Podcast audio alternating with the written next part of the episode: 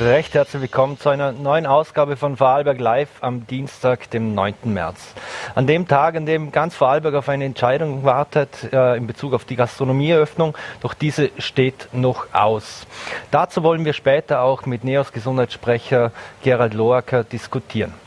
Doch jetzt wollen wir zuerst uns dem Thema Startups zuwenden und dazu darf ich die Leiterin von Startup Vorarlberg, Julia Grahammer, im Studio begrüßen. Vielen Dank für den Besuch.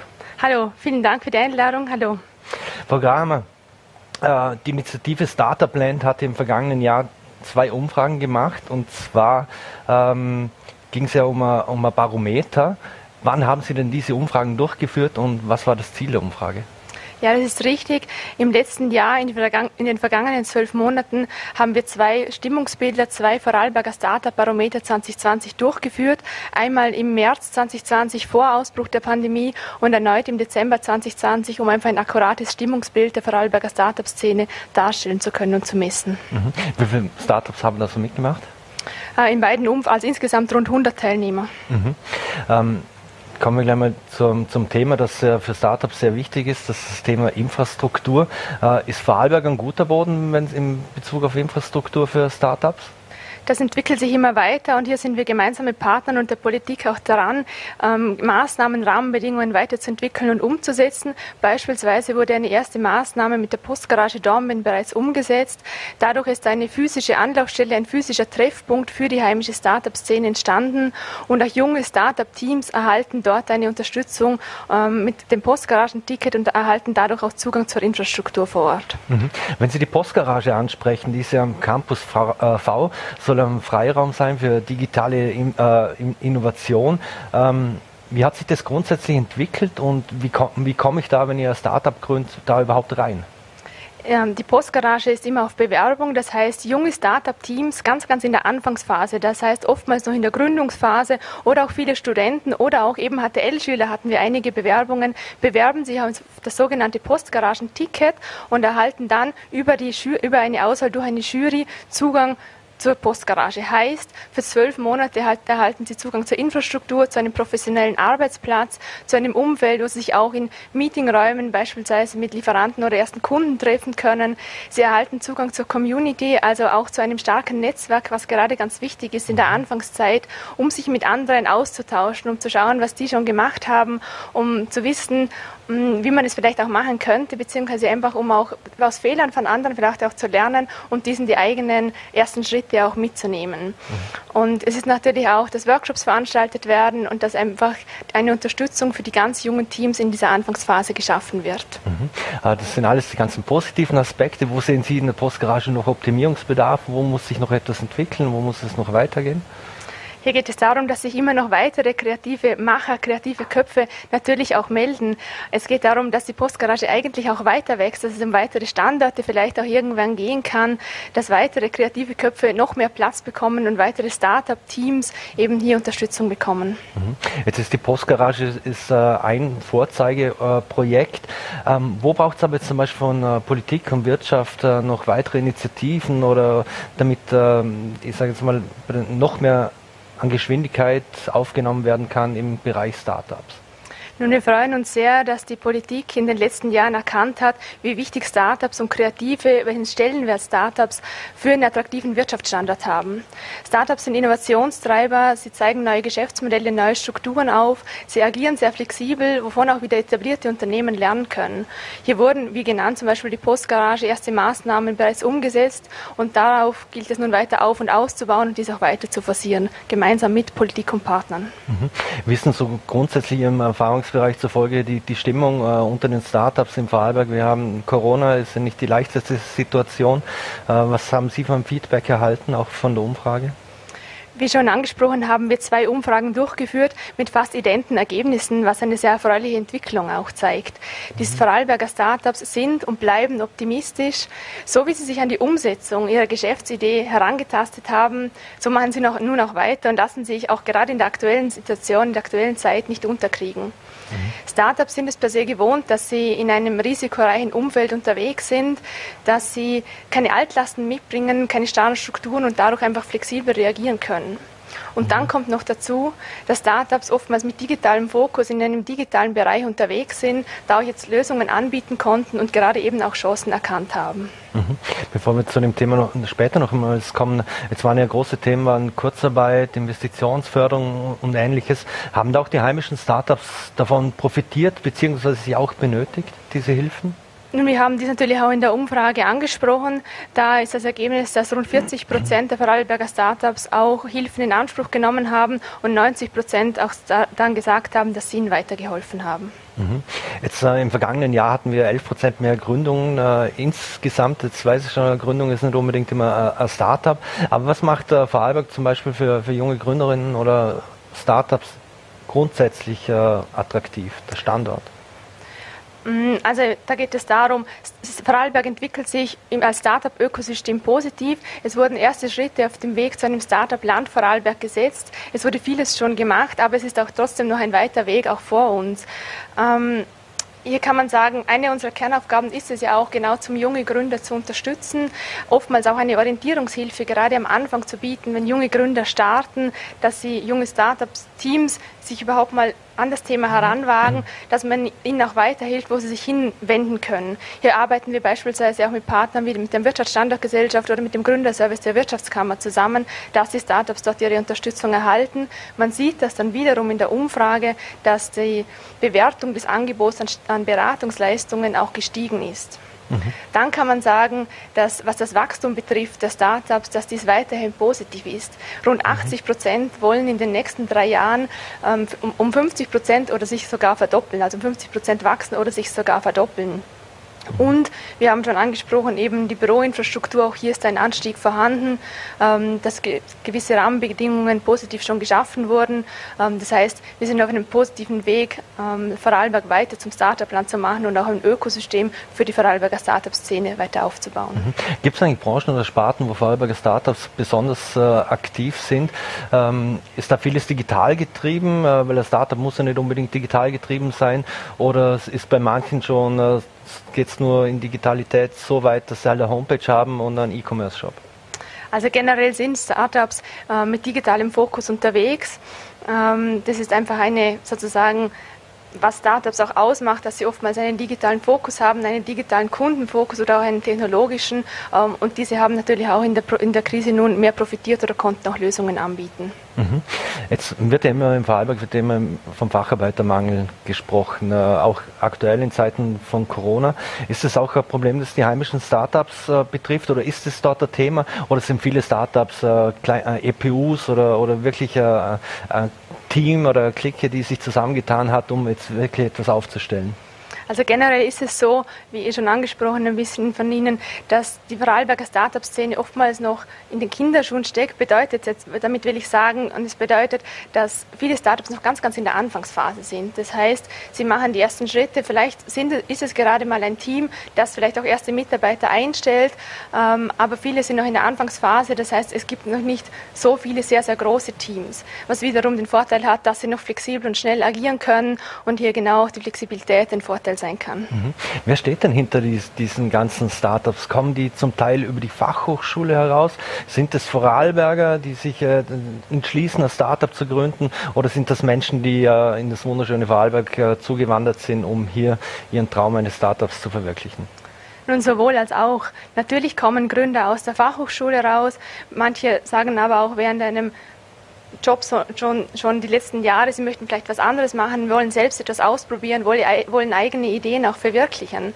Und dann gibt es noch weitere, die beispielsweise schon während der HTL beginnen. Wir haben jetzt gerade in der Postgarage gemerkt, dass sich drei HTL-Teams beworben haben, die während der Schulzeit begonnen haben, an Ideen zu basteln, an Ideen ähm, zu feilen, diese auch auszuprobieren und dann sagen, ja, wir wollen jetzt auch wirklich in die Gründung gehen, wir wollen unsere Startup-Idee auch weiter vorantreiben und weiter umzusetzen. Und das ist auch weiter zu unterstützen ähm, und ist sehr schön. Mhm. Wir haben gerade, wir hatten gestern den internationalen äh, Weltfrauentag und äh, da liest man natürlich überall, dass viele Branchen und Sparten und Führungsebenen und was auch immer äh, sehr männerdominiert sind. Mhm. Wie sieht es im, im Startup-Bereich in Vorarlberg aus?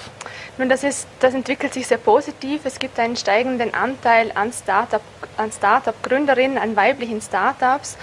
Ähm, wenn wir uns das in Zahlen anschauen, ist es österreichweit so, dass wir im letzten Jahr von 12 auf 18 Prozent an Start-up-Gründerinnen gestiegen sind bzw. gestiegen ist oder auch umgekehrt gesagt, in, jedem, in jeder dritten Start-up-Gründung ist eine Frau mit dabei. Nun kann man sagen, der Trend geht nach oben und es zeigt, dass sich weitere mutige Frauen dazu entschließen und auf den Weg machen, ihre innovativen Ideen umzusetzen. Und das ist spitze und da kann gerne noch mehr kommen. Mhm. Einer österreichweiten Studie zufolge machen sich Frauen oft selbstständig, aber eher seltener im Bereich Tech-Startups. Ist das in Vorarlberg auch so, wenn es um mm. digitale Startups geht? Nun, das, kann man, das muss man vielleicht umgekehrt sagen und sagen, ähm, nicht nur jetzt rein auf die Tech-Startups heruntergebrochen, sondern eigentlich sagen, Frauen gehen es vielleicht ein bisschen anders an. Frauen schauen sich konkreter den Businessplan an, gehen viel mehr in die Tiefe, erkennen dann, okay, das Geschäftsmodell ist vielleicht etwas komplizierter, wie ich gedacht habe und gehen erst gar nicht in die Gründung. Darum kann man sagen, gerade gemischte Gründungsteams sind hier sehr, sehr wertvoll, weil sie eben beide Fähigkeiten und alle Skills mitbringen und so sich auch gegenseitig ergänzen können. Mhm. Wenn man an Startups denkt, muss man natürlich auch unweigerlich an das Silicon Valley denken und dann denkt man natürlich auch an Fehlerkultur, die dort groß geschrieben wird. Das ist nichts Schlimmes, sondern daraus lernt man. Ähm, ist das etwas, das im Vorarlberg auch mittlerweile akzeptiert wird und zum Entwicklungsprozess gehört aus Ihrer Sicht? Ja, eine Fehlerkultur gehört, gehört ganz klar zu einer Start-up-Kultur irgendwo auch dazu. Wenn es jetzt darum geht, was muss man mitbringen, ein Start-up zu gründen, ist es natürlich einerseits die Idee, dann aber eine Leistungs- und Risikobereitschaft und dann ist es aber ganz klar auch das, dass man sagt, äh, man probiert etwas aus, man fällt vielleicht wieder zurück. Es ist eine Herausforderung, ein Fehler ist passiert, aber der gehört einfach dazu. Dann geht es um ein Aufstehen, um ein Dranbleiben und um ein, um ein Weitermachen. Mhm. Oftmals kann da auch ein Netzwerk unterstützend sein, weil man einfach schon erfährt, wie andere Startup-Gründer dies angegangen sind, ähm, um voneinander auch zu lernen und sich gegenseitig auch zu unterstützen. Und dann geht es einfach darum, an, um einen Glauben an die eigene Idee und um ein Dranbleiben. Mhm. Wenn Sie voneinander lernen, äh, sagen, wir haben sehr arrivierte Unternehmen im Vorarlberg, große, manche sind Global Player und so weiter. Was, was können können denn äh, solche Unternehmen von, von Startups lernen aus Ihrer Sicht? Ist da überhaupt das Verständnis da? Will man auch diesen Startup-Spirit überhaupt in diesen großen Unternehmen haben? Das muss sicher jedes Unternehmen für sich selber entscheiden. Aber wenn es darum geht, nun in die Zukunft zu schauen und auch Innovationen voranzutreiben bzw. Innovationen zuzulassen, kann es eine Möglichkeit sein, mit einem Startup auch zusammenzuarbeiten, um eine komplett andere Sichtweise von außen auch zu bekommen. Startups sind oftmals Innovationstreiber, arbeiten mit komplett neuen Geschäftsmodellen und auch anderen, vielleicht auch weniger starren Strukturen, sind flexibler und so kann das auch eine Ergänzung untereinander sein. Mhm. Startup Land Vorarlberg gibt es jetzt seit drei Jahren. Sie, Sie leiten es. Ähm, abschließend noch, ähm, was, was genau macht diese Initiative noch außer zum Beispiel so wie Umfragen, die jetzt im letzten Jahr durchgeführt wurden? Und wir freuen uns sehr, dass wir mit Startupland eine Plattform für alle Startups in Vorarlberg, für die heimische Startup-Szene etablieren konnten. Ähm, wir haben mit Startupland für Sichtbarkeit für die Startups gesorgt. Wir konnten ihnen eine Bühne bieten. Ähm, es wurde ein Netzwerk aufgebaut, beziehungsweise erste Schritte zu einem Ökosystem in Vorarlberg gesetzt äh, und auch erste wichtige Maßnahmen umgesetzt, wie eh schon genannt, die Postgarage, wo es nun darum geht, ähm, da, auch daran zu bleiben, dies weiter voranzutreiben, dies weiter auch zu forcieren. Mhm. Juli Kramer, vielen Dank für den Besuch im Studio und bleiben Sie gesund. Vielen Dank für die Einladung. Und dann gibt es noch einen Hinweis in eigener Sache, und zwar, wer sein Startup auf der 10X bei IAW präsentieren möchte, der kann sich jetzt bei uns melden. Alle Infos dazu gibt es auf voller.t. Und bei uns geht es in Kürze weiter mit Neos Gesundheitssprecher Gerald Loacker, über den wir über die Nicht- oder Öffnungsentscheidung in der Gastronomie sprechen möchten. Und was die Menschen in Vorarlberg dazu sagen, dazu haben wir uns heute auf der Straße umgehört. Die Gastronomie in Vorarlberg soll am 15. März öffnen. Das Land Vorarlberg hat hier bestimmte Voraussetzungen für eine Öffnung festgelegt. So sollen Außen- und Innenbereiche bei Gastronomiebetrieben gleichzeitig öffnen, natürlich mit Hygienekonzepten, Abständen, Personenbeschränkungen, Tests und auch Registrierung. Doch was sagen die Vorarlberger dazu? Ich höre mich jetzt in Dornbirn um. Die Vorarlberger Landesregierung diskutiert ja derzeit mit dem Bund über die Öffnung von der Gastronomie. Finden Sie, dass da gleichzeitig Außen- und Innenbereiche von der Gastronomie öffnen sollten? Natürlich mit den geltenden Maßnahmen. Mhm, absolut. Absolut. Und das denke ich aus dem Grund, weil wenn ich den ganzen Tag muss da hin arbeiten, wenn das erlaubt ist, das klingt jetzt wahrscheinlich ein bisschen, wie so ein Gegner, aber finde ich das sinnlos, wenn man jetzt nicht sitzen darf mit einem Test, dass das nicht gültig ist. Macht keinen Sinn, absolut keinen Sinn. Wie man sieht, die Zahlen sind immer noch gleich. Und ich glaube nicht, dass jetzt Restaurant der Auslöser war. Damals noch, also damals, von einem Jahr. Die Selbsttests, gibt es ja die Diskussion, ob die zugelassen werden sollten. Sollte man den Selbsttest gleich viel gelten lassen wie dem zum Beispiel beim Arzt? Selbsttest ist das, was, wir, was man in der Apotheke machen kann, gell? Ob das ausreichend ist? Ja. Sollte, finde ich. Sonst kann ich so ewig lang noch weitergehen, so, oder? Ja, gut. Wenn sie es durchziehen, also wenn das so, also, wenn sie es durchbringen, würde ich es gut finden. Innen und außen. Vor allem jetzt kommt das um, wer wird schon drinnen sitzen? Also, wenn eh alle draußen sind. Und erstens einmal, äh, und zweitens, jetzt trifft sich auch jeder daheim, heimlich. Aber es ist privat oder drinnen. Dann habe ich lieber einen Test und gehe offiziell in ein Restaurant, wo ich weiß, da sind aber alle da getestet worden. Fühle ich mich sicherer. Ja, also ich muss das nicht unbedingt hier, weil erstens ähm, nur Outdoor, das ist viel zu kalt, das, das kann ich mir nicht vorstellen. Und Indoor, das ist so kompliziert mit Testungen.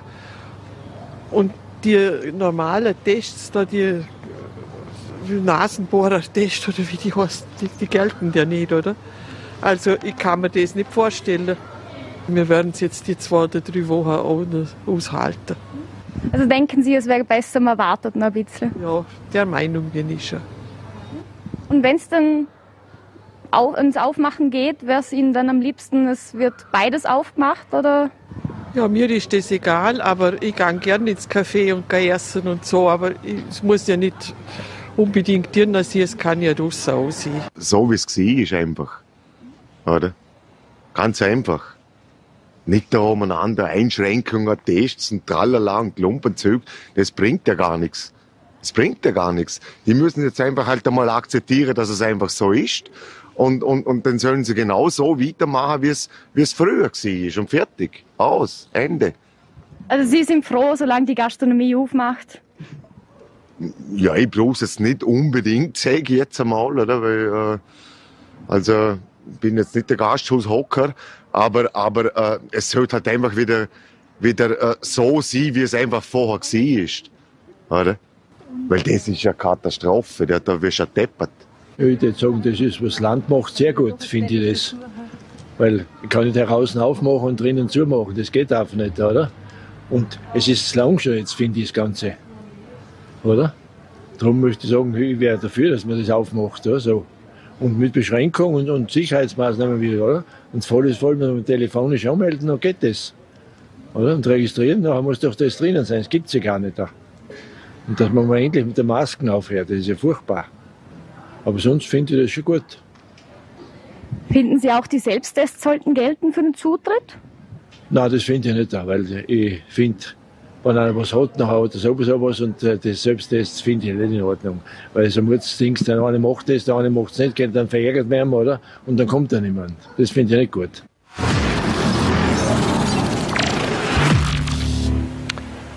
Und das war unsere Umfrage zur Gastronomieöffnung in Dornbirn. Und jetzt darf ich dazu NEOS Gesundheitssprecher Gerald Loacker begrüßen, der uns live aus Wien zugeschaltet ist. Guten Tag, Herr Loacker. Schöne Grüße nach Vorarlberg. Herr Loacker, es gibt ja offensichtlich noch keine Entscheidung, ob die Gastronomie in Vorarlberg öffnen darf oder nicht, obwohl man das ja eigentlich schon am Montag verkünden wollte. Überrascht Sie das, dass, dass es immer noch keine Entscheidung gibt? Wir haben gestern ähm, im Nationalrat Hauptausschuss gehabt. Dort werden immer die Ausgangsbeschränkungen von der Mehrheit beschlossen. Und ich habe den Minister gefragt, wie es denn ausschaut mit Vorarlberg, weil da brauchen wir eine Lösung ab Montag. Und ähm, er hat erklärt, da wird noch verhandelt. Jetzt ist der Minister leider erkrankt und äh, anscheinend gibt es da keine Vertretung. Also das ist mir unerklärlich, dass ähm, ein Teil der Republik stillstehen kann, weil ein Regierungsmitglied erkrankt. Das darf es eigentlich nicht geben. Mhm. Jetzt in Bregenz haben die ersten Gastronomen über Social Media schon angekündigt, dass sie nicht öffnen werden. Sehen Sie grundsätzlich die geplante Sonderlösung für Vorarlberg positiv oder hätte man überall öffnen oder geschlossen halten sollen? Ich finde, die Vorarlberger haben Disziplin bewiesen und äh, die Entwicklung der Corona-Zahlen ist im Vorarlberg deutlich günstiger als in allen anderen Bundesländern. Aber ich verstehe die Gastronomen, die natürlich Vorlaufzeit brauchen. Nicht, wenn am Montag ein Lokal aufsperren soll, dann muss man ja nicht nur das Personal organisieren, das die Gäste bedient, dann muss auch Material eingekauft werden ähm, für die Küche. Es ist ja nicht so, dass man heute lustig ist und morgen ein Lokal aufmacht. Und da sind Politiker, die so kurzfristig entscheiden, einfach weit weg von der Lebensrealität der Unternehmer.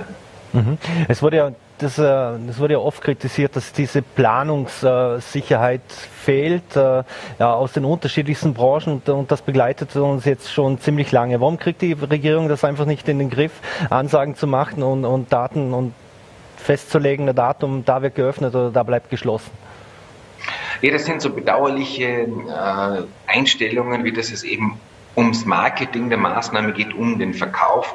Beispielsweise als am 1. März versprochen wurde, jeder bekommt fünf ähm, Antigen-Tests in der Apotheke zum Abholen, war schon davor klar, dass es nicht genug Tests gibt für alle Bürger in der ersten Woche.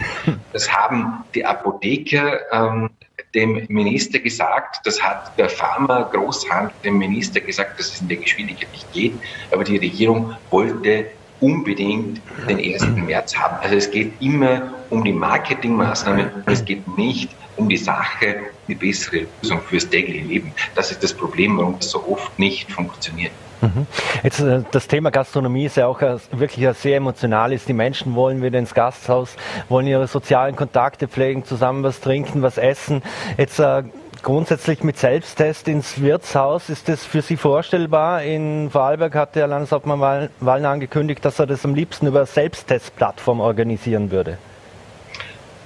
Ja, wenn man ein gutes Konzept findet, wie sichergestellt werden kann, dass der, der das Testergebnis zeigt, auch der ist, der den Test gemacht hat, also vereinfacht gesprochen, ob äh, der Nasenbohrertest schon in meiner Nase war und nicht in einer anderen, dann kann man das schon machen. Ähm, natürlich, je offener das System ist, umso mehr Unsicherheiten hat es, umso mehr Risikofaktoren hat es. Das muss man ähm, in Kauf nehmen. Und wenn man das ehrlich sagt den Leuten, wenn man zulässig ist, dann läuft man halt Gefahr, dass die Regierung sagt, das ist mit zu viel, jetzt sperren wir wieder zu. Nicht? Wir haben ja parallel dazu jetzt eine Novelle zum Epidemiegesetz in der Begutachtung, wo es mhm. darum geht, wie man leichter die Republik zu sperren das Ganze ist leider noch nicht vorbei. Mhm. Da wollen wir gleich noch dazu kommen. Ähm, jetzt sind ja grundsätzlich die Zahlen im Vorarlberg besser als in Rest Österreich. Äh, haben wir etwas besser gemacht im Ländle oder haben, hatten wir einfach mehr Glück? Also wir haben ein Stück Glück gehabt. Bei uns hat sich die britische Mutation später verbreitet, die ein äh, Beschleuniger ist im Epidemiegeschehen. Ähm, es ist schon auch die Disziplin in Vorarlberg relativ gut, obwohl jeder von uns Privatpartys mitbekommen hat und da und dort hat halt doch ein Funken stattgefunden, obwohl nicht stattfinden hätte sollen. Ähm, aber in Summe äh, ist die Disziplin in Vorarlberg besser, wenn ich mich umhöre bei meinen äh, Abgeordnetenkollegen in Wien, wenn da von den einzelnen Dörfern in Oberösterreich oder in Kärnten erzählt wird, was dort vonstatten geht, dann muss ich sagen, von nichts gut nichts. Und da haben die Vorarlberger sicher auch mit einer sauberen Disziplin viel erreicht. Mhm. Ähm, kritisiert wurde ja auch immer wieder die Impfstrategie des Bundes. Ähm, jetzt sollen aber bis zum Wochenende rund eine Million Impfungen verabreicht worden sein, 250.000 sogar die, mit der zweiten Impfung. Äh, sind wir da jetzt auf einem richtigen Weg? Also das Positive ist, dass sich das jetzt beschleunigt. Es kommen mehr Impflieferungen. Ähm, es scheint mir immer noch sehr wenig zielsicher. Also wenn man jetzt schaut, in Vorarlberg 25 Prozent der Menschen, die sich für eine Impfung angemeldet haben, haben schon mindestens eine Impfung erhalten. Aber es sind ganz viele 78 und 79-Jährige nicht bei diesen 25 Prozent dabei, weil eben nebenher sehr viel passiert ist und so viele Leute drangekommen sind, die noch gar nicht dran gewesen wären. Ähm, Also was die im freien Folge betrifft, läuft es immer noch nicht gescheit, aber die Geschwindigkeit verbessert sich und was die Geschwindigkeit anbelangt, gehört Vorarlberg zu den besser aufgestellten Bundesländern. Das kann man ganz klar sagen, Vorarlberg, Wien und Kärnten werden das auch bei großen Liefermengen im März, im April gut hinbekommen. Da werden andere Länder mehr Mühe haben. Mhm. Jetzt, äh, Sie haben schon angesprochen, es äh, ist eine Novelle des Epidemiegesetzes geplant. Äh, da steht unter anderem diese Vier-Personen-Regel drin. Äh, Minister Anschober hat ja noch äh, verkündet, da soll es nur Strafen für Events von Betriebsstätten und gewerblichen Organisationen geben. Ähm, wird es vielleicht gar nicht so heiß gegessen, bis gekocht wird? Ja, ich glaube, was ich sehe, im Gesetz steht drin, der Minister kann verordnen, dass Treffen von vier Personen aus zwei Haushalten als Veranstaltung entweder anzuzeigen oder zu bewilligen sind. Aber dann möchte ich jetzt nicht in der Bezirkshauptmannschaft arbeiten, wenn immer, wenn sich vier Leute treffen, das dort angezeigt werden. Irgendjemand muss das ja dann auch bearbeiten und muss dann allenfalls auch sagen, das Treffen wird nicht bewilligt oder wird untersagt, weil was weiß ich. Also das ist alles nicht durchdacht. Und natürlich kann man jemanden auch strafen, so wie der Entwurf jetzt vorliegt, wenn er das nicht gewerblich macht. Er kriegt mhm. vielleicht keine besonders schwere Strafe nach dem Epidemiegesetz, aber ich kann natürlich nach Verwaltungsstrafrecht äh, immer jemanden strafen, wenn er verwaltungsrechtliche Regelungen nicht einhält. Mhm. Kritisiert haben Sie auch den Punkt äh, in Bezug auf die Ausgangssperre bzw. Beschränkung. Jetzt mal äh, prinzipiell gefragt, ähm, die Ausgangssperren, ähm, die gibt es ja aktuell auch, aber de, äh, aber de facto werden sie ja praktisch nicht wirklich kontrolliert äh, und auch nicht eingehalten. Also wie viel Sinn machen so, viel, so Verordnungen und Regeln und, und Anpassungen von Gesetzen, wenn sich eh keiner dran hält? Ja, ähm, man muss sich vorstellen, dass der österreichische Bundeskanzler im deutschen Fernsehen gesagt hat, ein Lockdown bringt nichts, wenn sich niemand dran hält. Äh, trotzdem bleiben in Österreich die Ausgangssperren aufrecht. Wir haben eine Ausgangssperre von 20 Uhr am Abend bis 6 Uhr in der Früh. Ähm, die ist allerdings gesetzeswidrig, weil im Gesetz drinsteht, Ausgangssperre darf es nur geben, wenn die Überlastung des Gesundheitswesens droht. Das ist seit mehreren Wochen Gott sei Dank nicht der Fall. Also hat die, gehört die Ausgangssperre weg. Ja, sie bringt nichts, wenn sich keiner daran hält. Ich bin auch froh, dass ähm, Exekutive da sehr besonnen vorgeht und nicht jeden gleich straft, der um 21 Uhr noch auf der Straße anzutreffen ist. Der Punkt ist, da geht es um Grund- und Freiheitsrechte der Bürger, in die mit einer Verordnung eingegriffen wird. Grundrechte sind nicht die Salatgarnitur beim Menü.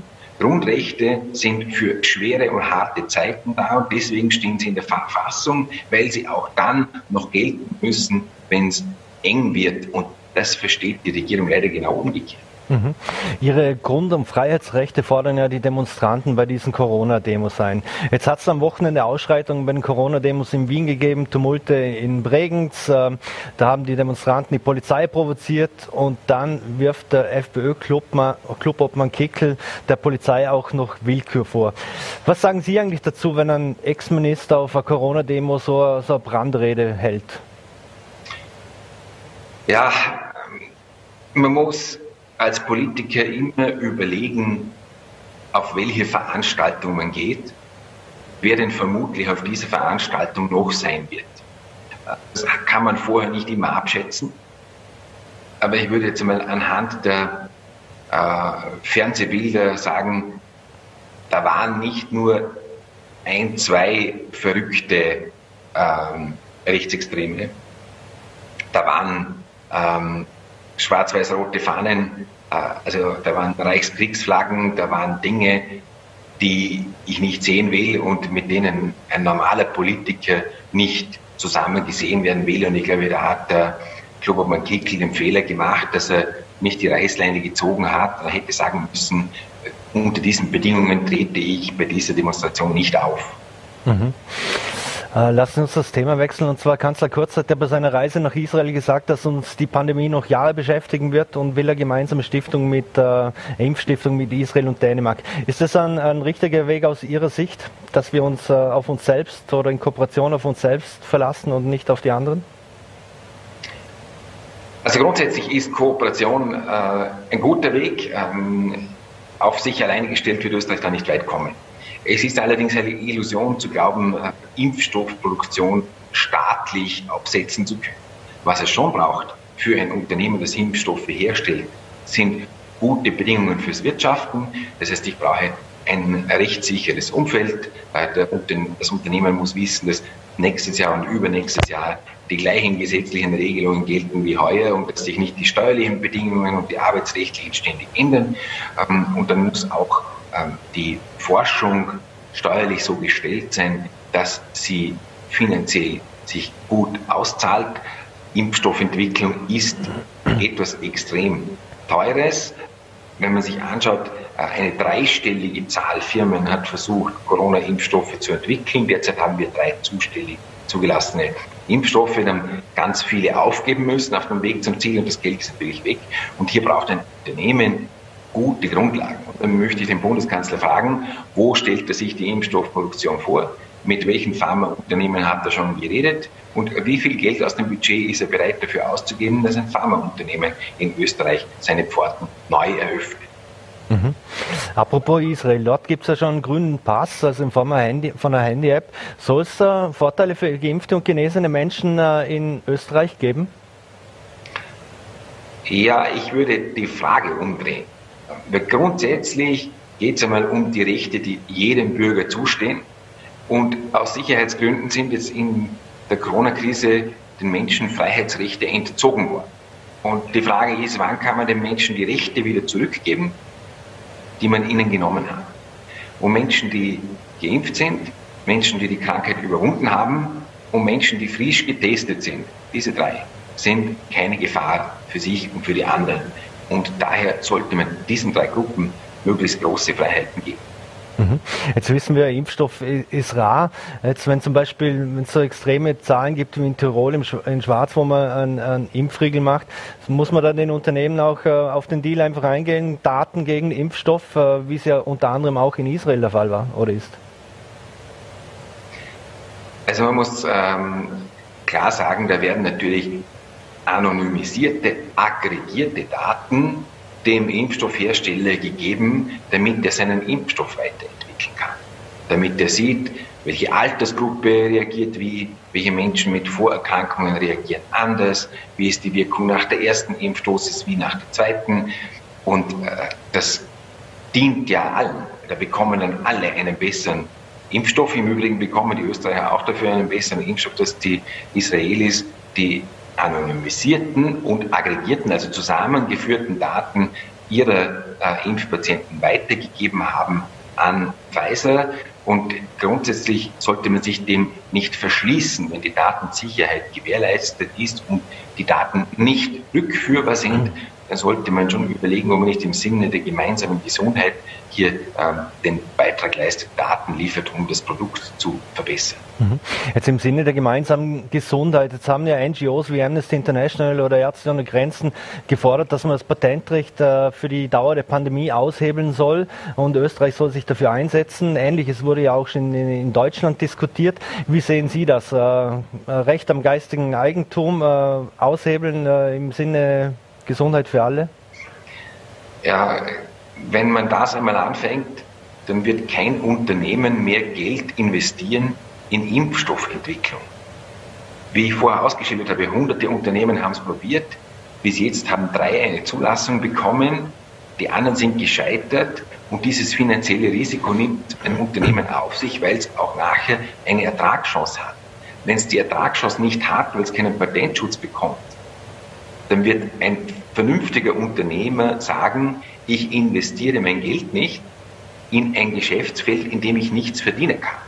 Dann haben wir aber niemanden mehr, der Impfstoffe entwickelt. Dann haben wir keinen Patentschutz mehr, super, äh, aber auch keine Impfstoffe, die man ohne Patentschutz kaufen kann. Also das ist wirklich äh, von Menschen gedacht, die nicht verstehen, wie die Entwicklung nicht nur von Impfstoffen, sondern, sondern von Medikamenten generell funktioniert. In der Entwicklung von solchen äh, Medikamenten geht so viel an Geld und Zeit verloren, dass es den Patentschutz braucht, damit so ein Unternehmen ein bisschen Chance hat, einige Zeit lang wieder die Kosten hereinzubekommen. Mhm. Und wenn äh, Länder wie Italien die Ausfuhr von äh, AstraZeneca zum Beispiel stoppt oder beziehungsweise verhindert, bleibt das aus Ihrer Sicht äh, ein Einzelfall, wie das die Kommissionspräsidentin Ursula von der Leyen äh, denkt?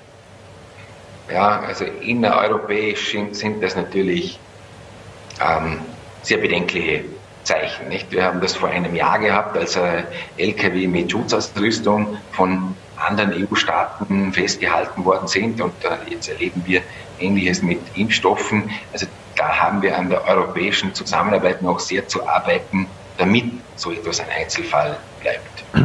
Jetzt äh, 100 Millionen Impfdosen pro Monat für die EU, also im nächsten Quartal zumindest das ist der Plan von Ursula von der Leyen. Ähm, Glauben Sie, dass äh, jeder impfwillige Österreicher bis zum Sommer geimpft sein wird? Oder müssen wir uns wieder darauf einstellen, dass wir einen Urlaub auf Balkonien machen und nicht irgendwo im Ausland? Also ich hoffe, dass wir alle über 65-Jährigen und alle Risikopatienten bis zum Sommer geimpft haben. Und wenn das einmal erreicht ist, dann wird die Belastung der Spitäler so massiv zurückgehen dass sich die Beschränkungen weitestgehend erübrigen. Aber das setzt voraus, dass man gezielt die Generation über 65 und die Risikopatienten impft und davon abkommt, irgendwelche Verwandte von Rotkreuzlern oder sonstige Vordrängler zu impfen, die einfach nicht dran sind. Mhm. Abschließend noch, ähm, äh, wie groß äh, sind, sehen Sie das Dilemma, dass zum Beispiel äh, diverse Impfstoffe wie AstraZeneca oder so mit, mit ihrem schlechten Image kämpfen? Jetzt wissen wir, in Russland gibt es auch noch einen Impfstoff, der soll unter anderem jetzt dann auch in Italien produziert werden. Äh, jetzt ist aber davon auszugehen, dass ja viele Menschen, die gehen ja gar nicht zur Impfung, weil sie wissen, sie kriegen den oder den Impfstoff zum Beispiel nicht. Ist das ein Dilemma? Ja, das ist ein Dilemma. Äh, da haben einige einen Fehler gemacht und einen guten Impfstoff schlecht geredet. Äh, Wie es dazu kommen konnte, ist äh, mir eigentlich ein Rätsel, weil da sehr viele auf negative Art zusammengespielt haben. In Summe sind alle drei auf dem Markt befindlichen Impfstoffe jetzt schon weltweit millionenfach verimpft worden und millionenfach ohne Probleme verimpft worden. Und die Länder, die hohe Impfungsraten haben, wie beispielsweise Israel, die sehen auch sensationelle Erfolge in den Erkrankungszahlen. Also sollte man hier unbedingt voranschreiten. Und ähm, ich selbst bin nicht geimpft, aber wenn ich geimpft würde, würde ich nicht fragen, welchen Impfstoff ich bekomme. Und wenn ich nachher einen Tag Kopfweh habe, dann nehme ich das in Kauf. Hauptsache, wir sind der Normalität einen Schritt näher. Und äh, wenn da einer sagt, ich gehe nicht impfen, weil mir der Impfstoff nicht passt, dann sage ich, gut, bleib daheim, ein anderes Volk. Mhm. Gerald Loacker, vielen Dank für die Zeit. Schöne Grüße nach Wien und bleiben Sie gesund. Danke, Herr Springer. Bis bald. Dankeschön. Und das, liebe Zuseher, war es schon wieder mit Vorarlberg Live. Falls es heute noch Entscheidungen gibt in Bezug auf die Öffnung der Gastronomie in Vorarlberg, werden wir Sie natürlich live darüber auf Voller.t informieren. Vorarlberg Live gibt es ab sofort auch im Podcast immer zum Nachhören. Wir würden uns freuen, wenn Sie morgen wieder einschalten, ab 17 Uhr hier live auf Voller.t, Ländle TV oder VNRT. Vielen Dank fürs Dabeisein und bleiben Sie gesund.